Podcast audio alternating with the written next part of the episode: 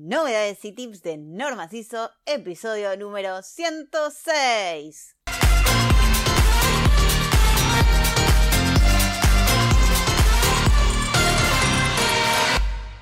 Muy buenos días a todos y les damos la bienvenida al podcast de Cajuna PP Novedades y tips de Normas ISO, el podcast en el que hablaremos de todas esas dudas, consultas, secretos y tips sobre Normas ISO sistemas de gestión y todo el universo de procedimientos y flujos de trabajo. Esto es Novedades y Tips de Normas ISO.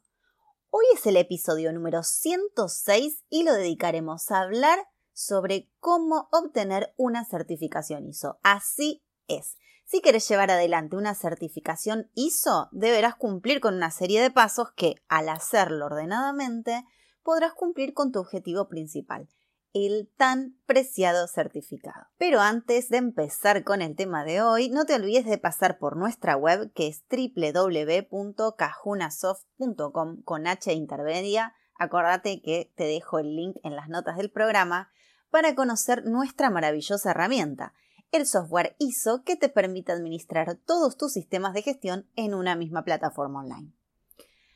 Ahora sí, sin más, vamos a comenzar con el tema de hoy, que es cómo obtener una certificación ISO.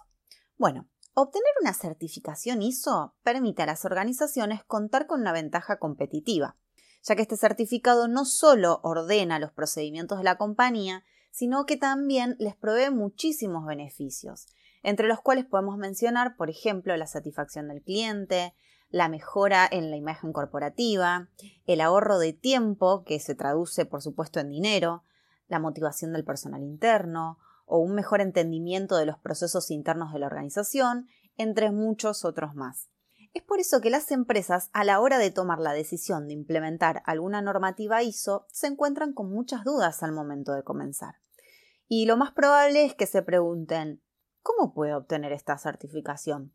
Y si bien la respuesta no es una sola, existen una serie de pasos que llevándolos a cabo de forma ordenada les permitirá avanzar en su objetivo final. Pero lo más más importante para empezar con este desafío es el tener el total aval y apoyo de la alta dirección, que con su compromiso y liderazgo facilitará la gestión de todos los procesos que vamos a cumplimentar. Entonces, empecemos con la guía. El primer escalón se centra en la planificación, ya que lo no planificado está destinado al fracaso. Este es un punto esencial para lograr alcanzar nuestros objetivos de certificación. Por ello, recomendamos tomar papel y lápiz y comenzar a contestar las siguientes preguntas. ¿Cuáles son los objetivos que quiero alcanzar con la certificación? ¿Cómo los voy a llevar a cabo? ¿Cuáles serán los procesos que están relacionados con este objetivo? ¿Cómo será el esquema de certificación? Es decir, ¿cuáles serán las reglas, los procedimientos y las gestiones que se deben realizar? El segundo paso será el de recopilar información. Entonces, a través de una evaluación inicial, podremos reunir información para conocer cuán cerca o lejos estamos de los procedimientos que dicta la norma que vamos a certificar. De esta manera podremos saber dónde debemos poner un mayor esfuerzo. Para ello es necesario utilizar un checklist de verificación de los puntos de la norma, a fin de recopilar toda la información necesaria que nos permita saber dónde estamos parados.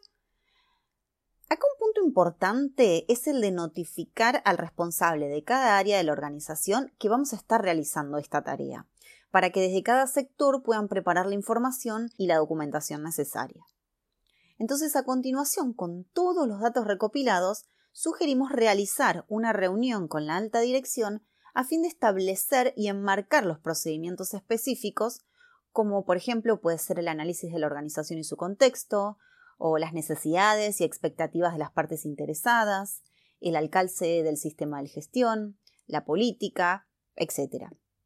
Cuando todos estos requisitos ya están definidos, es hora de poner manos a la obra. Entonces documentaremos todos los procesos según la norma ISO que querramos incorporar. Atenti, si es la primera vez que tu organización implementa una norma, quizás este sea el paso más largo y tedioso, pero créeme de verdad que lo vale. Gracias a las estructuras de alto nivel de los estándares ISO, Si luego en tu organización quisieran incorporar otra norma, los puntos correspondientes al anexo SL ya están resueltos.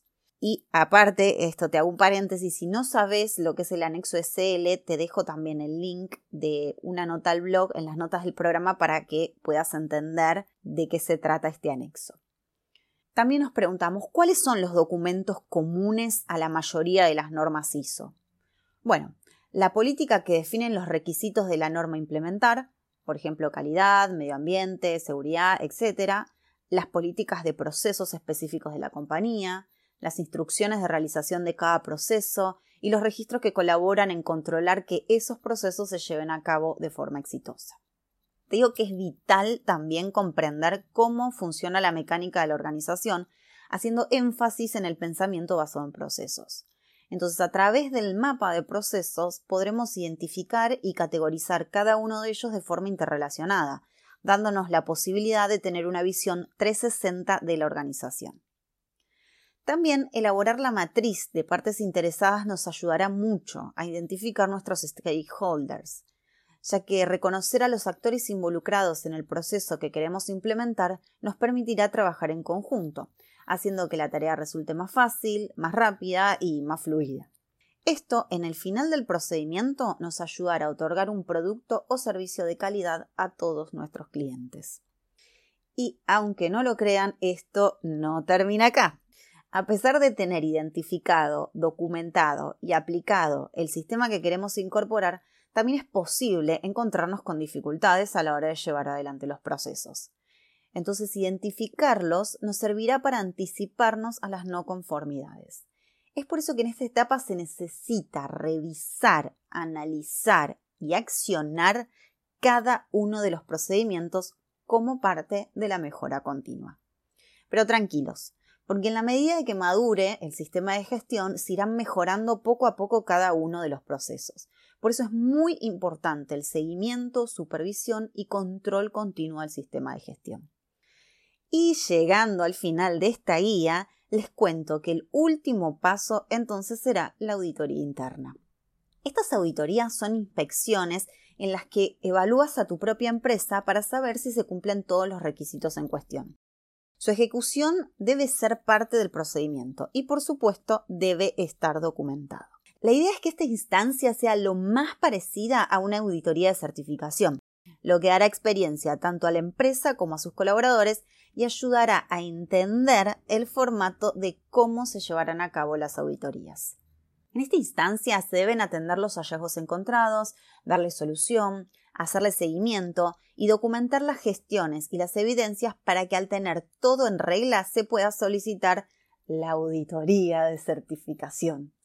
Si cumplís con todos estos pasos, entonces tu empresa ya está lista para solicitar la auditoría de certificación.